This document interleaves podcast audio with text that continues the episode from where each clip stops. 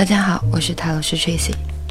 下面和大家分享的这篇文章题目是：别再说谎，你不是很忙。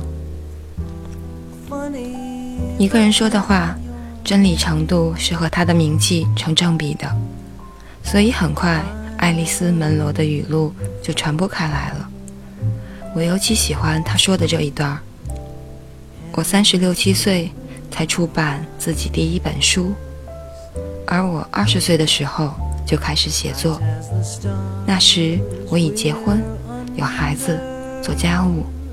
即便在没有洗衣机之类的家电时，写作也不成问题。人只要能够控制自己的生活，就总能找到时间。这句话像一个响亮的耳光，羞辱着所有被时间追债的现代人。我太忙了，我没有办法。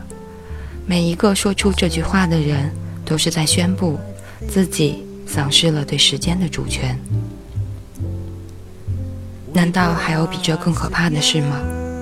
正如我们的肉体是由水、蛋白质、肌肉、骨骼等物质组成的，我们的生命则是由单向度的时间组成的。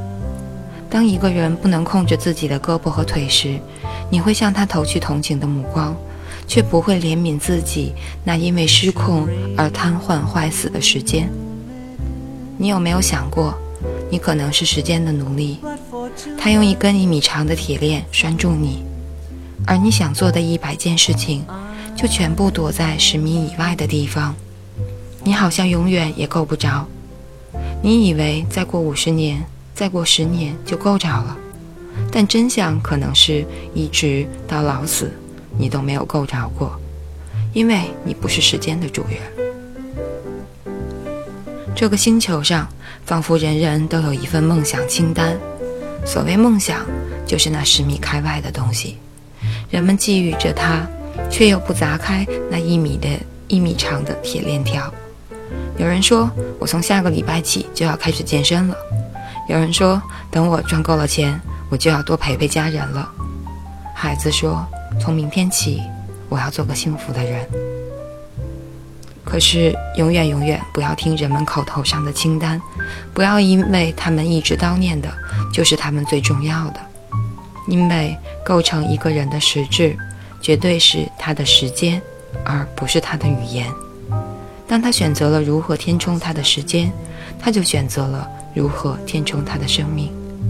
比如，有人问心理医生李子勋：“我女儿今年两岁，她爸爸经常出差，回来的时候想抱女儿，女儿却说不要爸爸。请问，发生这种事？”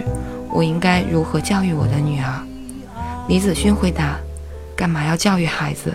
这是父亲应该承受的。”这位父亲把百分之九十九的时间给了工作，只留下百分之一的时间给女儿，就必须要承担这种时间分配的结果。与此同时，他也是在为自己选择一个身份，他更愿意成为一个事业有成的人，而不是一个父亲。许多人都对家人和子女说过这样的话：“我辛辛苦苦的赚钱，还不是为了你们吗？”这句话就是一个十足的谎言，因为你一定会看到这样的人，宁可把时间花在打牌、喝酒、聚会、玩游戏这些事情上，也不会去陪伴家人。时间的重要属性就是不可逆和排他性，所以你选择做了 A。就势必不能选择做 B。如果一件事情或一个身份对一个人特别重要，那么他一定会在时间的有限疆域里画出一个不可侵犯的地盘，死死捍卫，不容松动。在这个地盘之外，再去规划别的。因此，所有对时间的失控，都只是一种表面的别扭和错位。深层次的原因是，这个人内心坚固地认为，他花掉了时间，他本人就是他的时间。You are what you eat, you are what you read, you are what you wear。这些看似确凿的格言，都不过是一个轻松好玩的填空游戏。真正的定义应该是，You are your time。世间的角色并没有高低好坏之分，你的时间就是你的角色。乔布斯和宫崎骏把几乎所有的时间都放在了工作上，他们就是认同个人成就高于家庭价值的人。你把所有空闲的时间都花在了吃喝玩乐，而不是学习上，那么你就是一个及时行乐或得过且过的人。就别指望自己突然发愤图强，也别制定那些根本不会去实施的计划了。我的几个朋友在国企里天天嚷着辞职创业，却没有任何动静，是因为他们就是最适合在国企工作的人。我从来抽不出时间运动，是因为我根本就是一个体质静态又短视的不在乎健康的人。我们花掉的每一分钟。都是由我们的本质和信仰做基础的。爱丽丝·门罗带大了四个孩子，也写了牛叉的小说。和他类似，村上春树和斯蒂芬金在出名之前，都是用下班后睡觉前的那几个小时来写作。